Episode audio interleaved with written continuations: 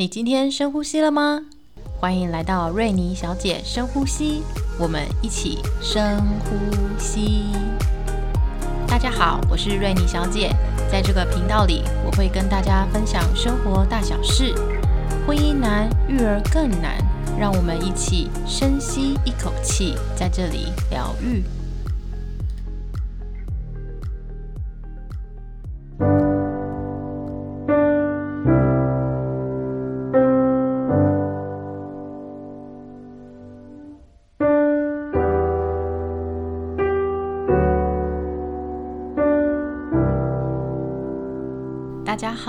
我是瑞妮小姐，今天是第十集，友谊万岁，青春万岁。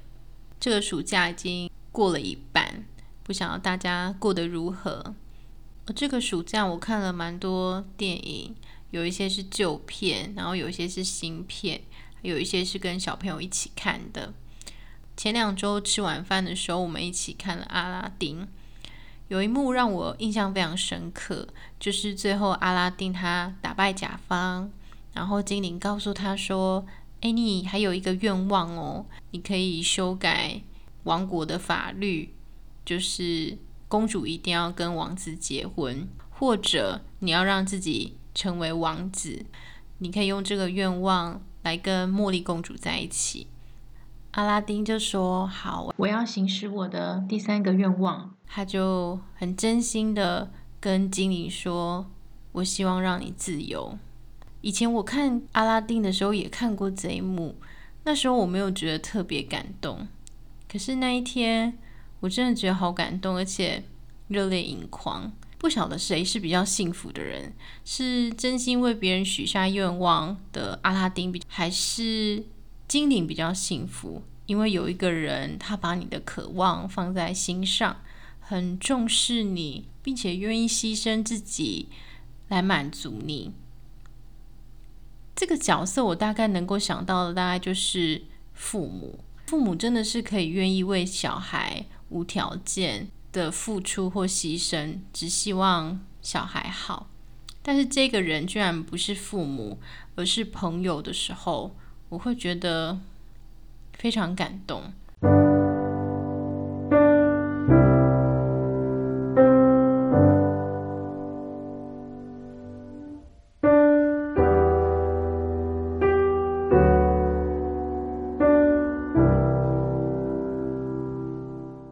今天是农历初一，我来分享在《聊斋志异》里面跟友谊有关的鬼故事。这个故事我是从中英老师的《传说里的心理学》里面选出来的，我非常喜欢这个故事。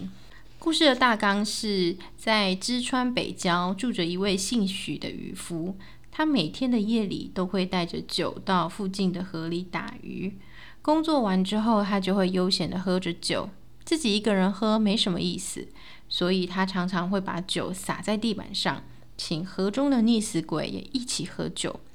他总是喃喃自语的说：“河中的溺死鬼啊，请一起喝一杯吧。”说来奇怪，他的收获总是比别人好。某一天夜里，他正在独饮，突然来了一个少年在岸上徘徊。他看那个少年很久，便招呼他过来一起喝酒。那个少年就很高兴的答应他，两个人聊得很开心，就像多年的好朋友一样。三更时分，渔夫独自到江上去收网，没想到一无所获，他就失望起来。那个少年看了，急忙起身告诉他：“许兄，不用担心，带我到下游去，把鱼都赶上来。”说完之后，他就起身离去。等他回来之后，再收网。果然捕得很多条大鱼，渔夫于是想要把鱼送给他作为回报，没想到少年却婉拒了。他说：“常常让许兄请喝酒，没什么好回报的，赶鱼只是我的举手之劳啊。如果你不嫌弃，我就常常过来。”渔夫说：“你我今天才认识，怎么会说常呢？你要是愿意常来，那就太好不过了。”不过，除了几杯水酒之外，我也没有什么东西好招待你的。我们说了一夜，还不知道你要怎么称呼呢？那个少年就回答说：“我姓王，许兄，你可以叫我六郎。”第二天卖了鱼，徐某又多买了一些酒。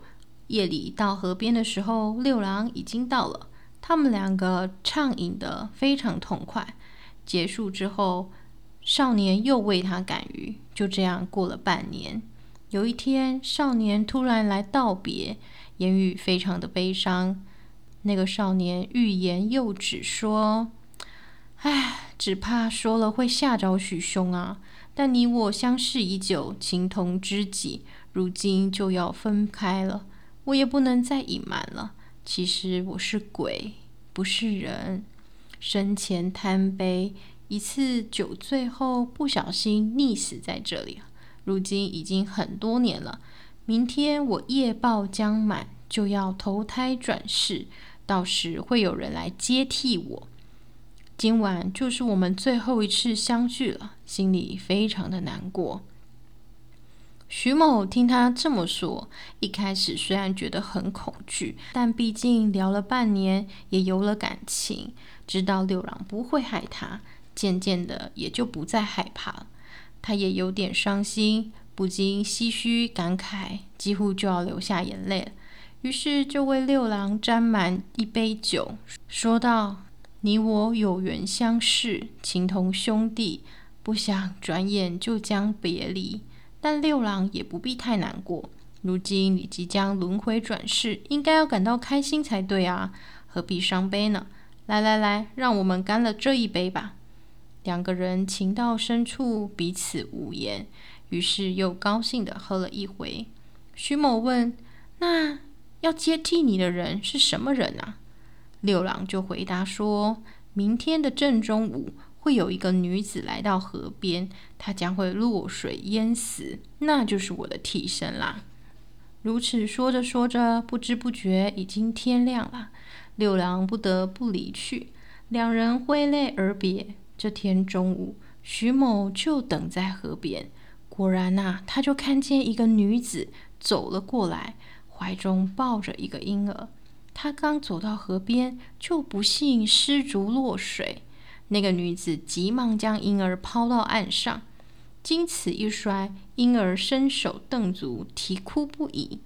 而女子就在河里载浮载沉，拼命挣扎。然而不久之后，她竟然又爬上岸来，躺在地上休息喘气。等到力气恢复之后，她就抱起孩子走了。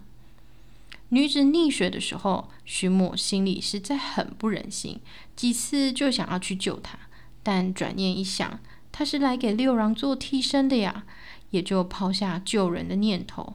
后来女子竟然又自己爬上来了，他又觉得奇怪，那六郎该怎么办呢？难道他说错了吗？当天的晚上，徐某又到河里打鱼。六郎过来说：“今又聚首，不用向许兄道别啦。”徐某问他：“昨天说的怎么没应验呢？”六郎说：“这个女子的确是来代替我的，但如果她死了，那岸上的婴儿也不能独活啦。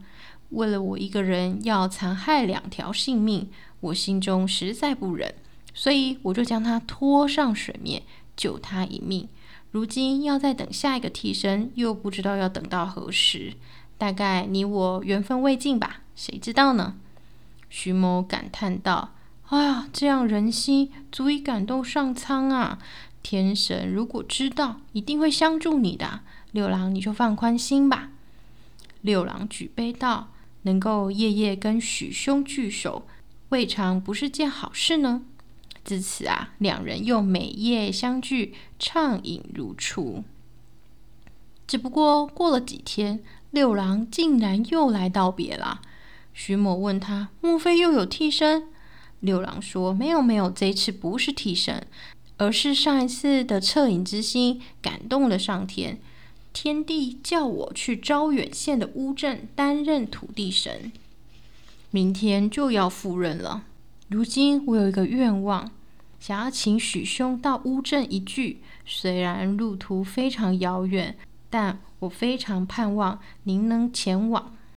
许生道贺道：“六郎正直成神，甚慰人心。但路途遥远，就算路很近，我纵然去了，我又怎么能够跟你相见呢？”六郎就说：“哎呀，许兄，你只管前去，不要忧虑。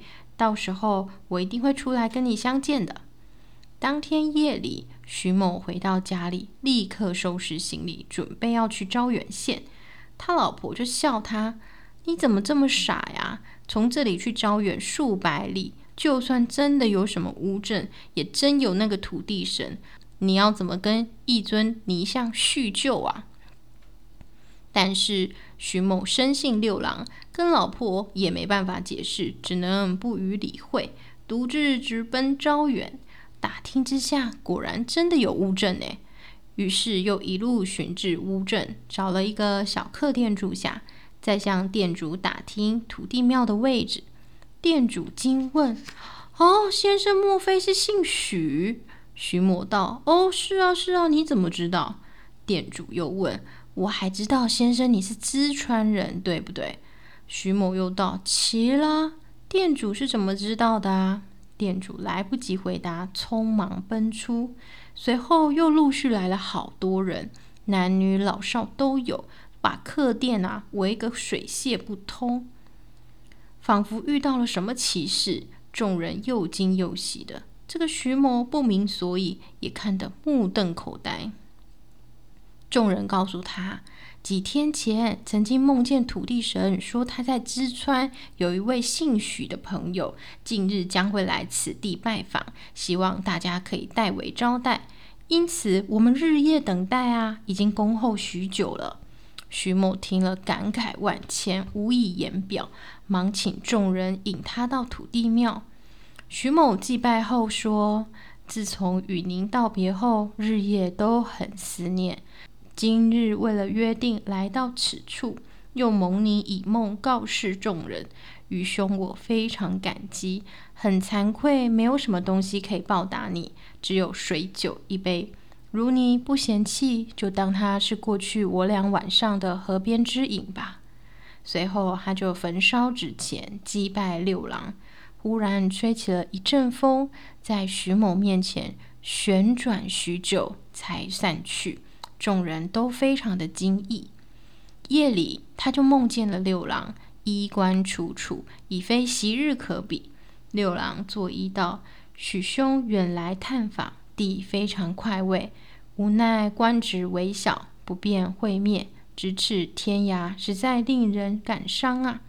弟已托百姓代我略赠薄礼，以酬谢您我当日的情谊。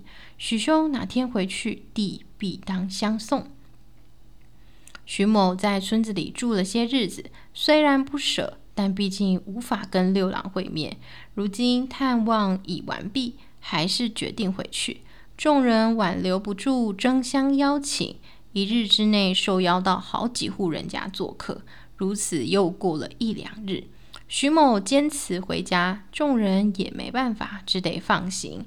他回乡前，大家都拿着礼品过来送行，一路送到村外去。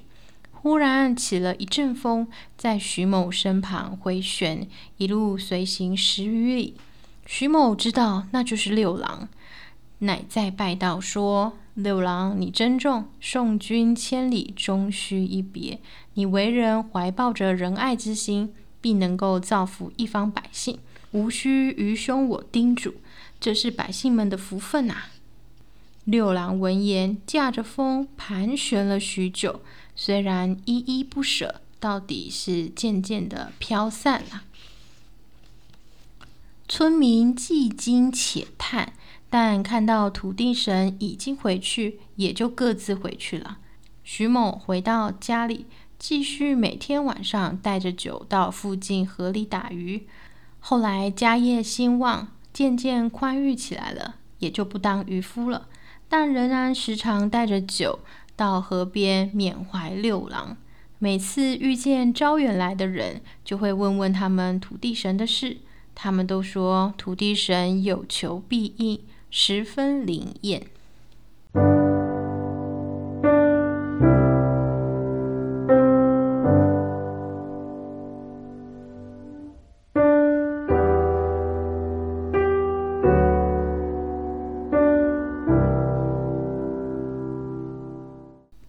六郎的故事啊，它的背后其实有很多的隐喻跟诠释，这是荣格学派非常喜欢的故事之一。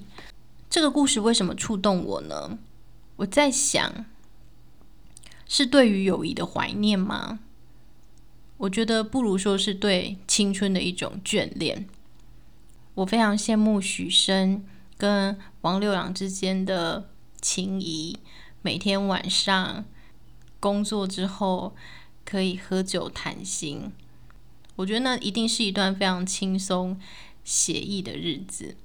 我偶尔会怀念还没有步入家庭的我，那是一个青春的我，也是一个自由的我。没有家庭，没有小孩，那时候我下班之后就跟许生一样，哎，就是跟朋友逛街啊、吃饭，然后花很多时间在。聊天上，我觉得人生就是要有那么几个随叫随到的朋友。可是不可否认，当我们成为爸妈的角色之后，我们真的少有时间可以跟以前年轻的朋友联系。就算是约出去外面好了，我也觉得谈话的品质或是谈话的时间都被压缩了。我发现我们在聚会的时候，如果带小朋友的话，最常说的话就是“不要这样，不要那样啊，水小心翻倒，或是不要跑那么快，小心跌倒。”好像很难能够有时间跟你的朋友好好的说上话。与其说是对朋友的怀念，我觉得不如说是对青春的眷恋，因为那时候的友谊非常的自由，没有限制。我会这么说，是因为我觉得结婚之后，好像我们就把人切割成男人跟女人。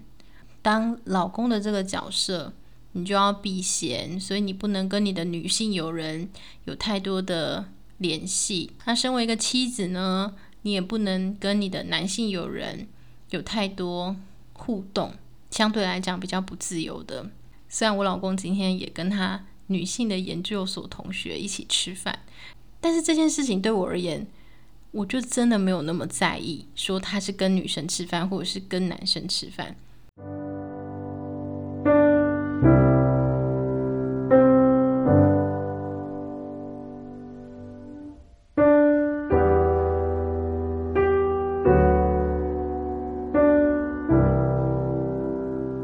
因为讲到。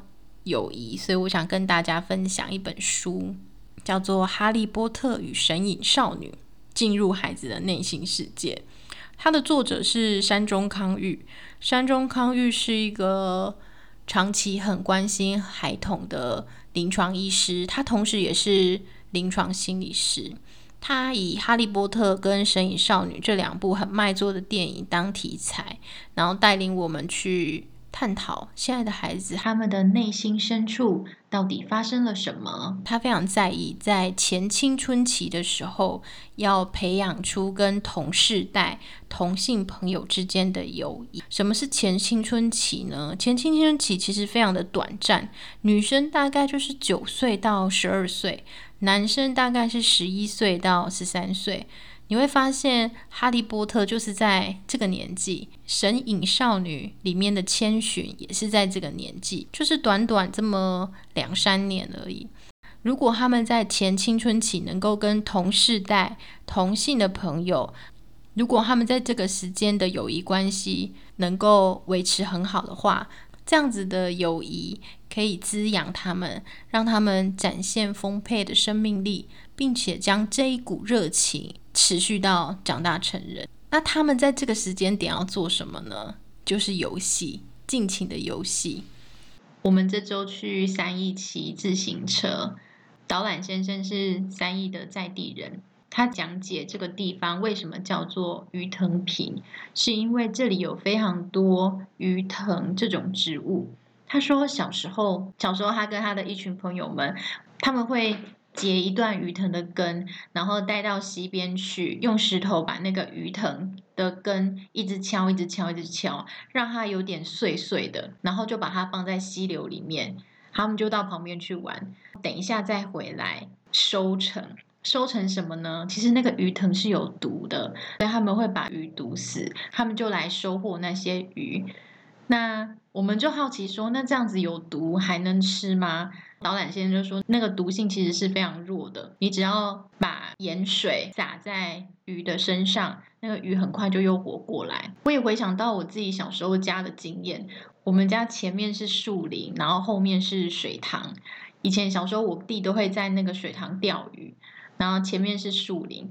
我要经过我朋友家的时候，我们就会穿过那个树林。也很常在树林里面玩，树林其实蛮大的，然后里面有很多果树。像夏天的这时候，我们就会去摘龙眼，然后用自己很独特竹竿，把竹竿中间剖一半，放了一个小树枝，然后就用卷卷卷的把龙眼摘下来。然后那个树林里面也有荔枝，然后杨桃。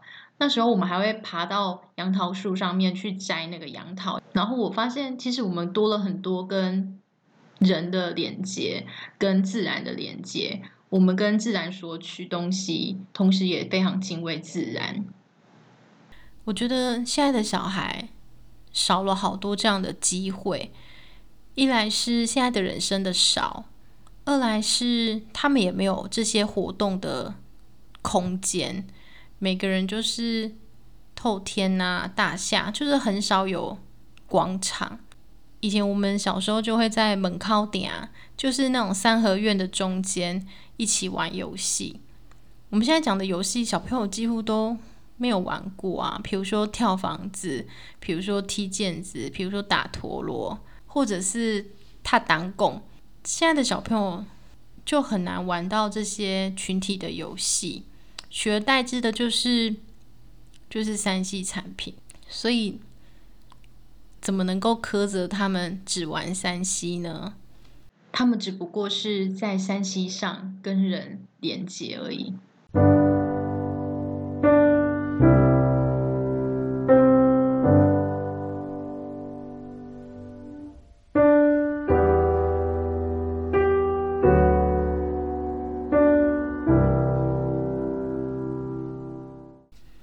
想要分享，伍佰老师这一周会在台中的 Lexi 举办演唱会，好羡慕那些有抢到票的人。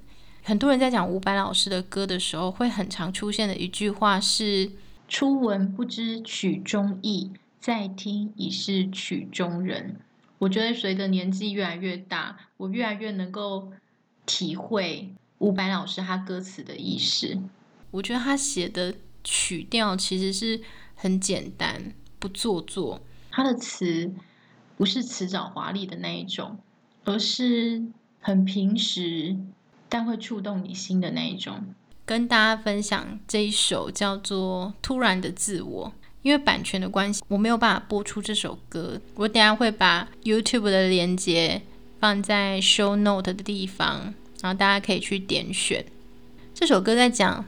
关系里面的两个人，这里的关系可能是友谊，可能是亲情，可能是爱情，更有可能的是跟你自己的关系，也不见得是你跟他。我觉得也可以可以诠释说，现在的你跟以前的你，或者是将来的你跟现在的你，看你怎么诠释。我最喜欢的是他的副歌，他在讲说，关系里面的两个人，有一个人是离开的人。那个离开的人呢，不是重点，重点是留下来的人。留下来的人呢，很通透，他就说：“那就不要留，时光一过不再有，你远眺的天空挂更多的彩虹。”留下来的人并不是不在意，而是他愿意成就对方，因为他说：“我会紧紧的将你的豪情放在心头。”在寒冬时候，就回忆你温柔，把开怀填进我的心扉。伤心也是带着微笑的眼泪。好，我非常喜欢这首歌，大家可以去听。在关系里面，不管你是离开的人，还是留下来的人，希望你们远眺的天空都有彩虹。听说仰角的四十二度是唯一能够看见彩虹的角度，所以它也被称作是希望的角度。这一周中部都会有雨，我们就来找找彩虹吧。祝福大家。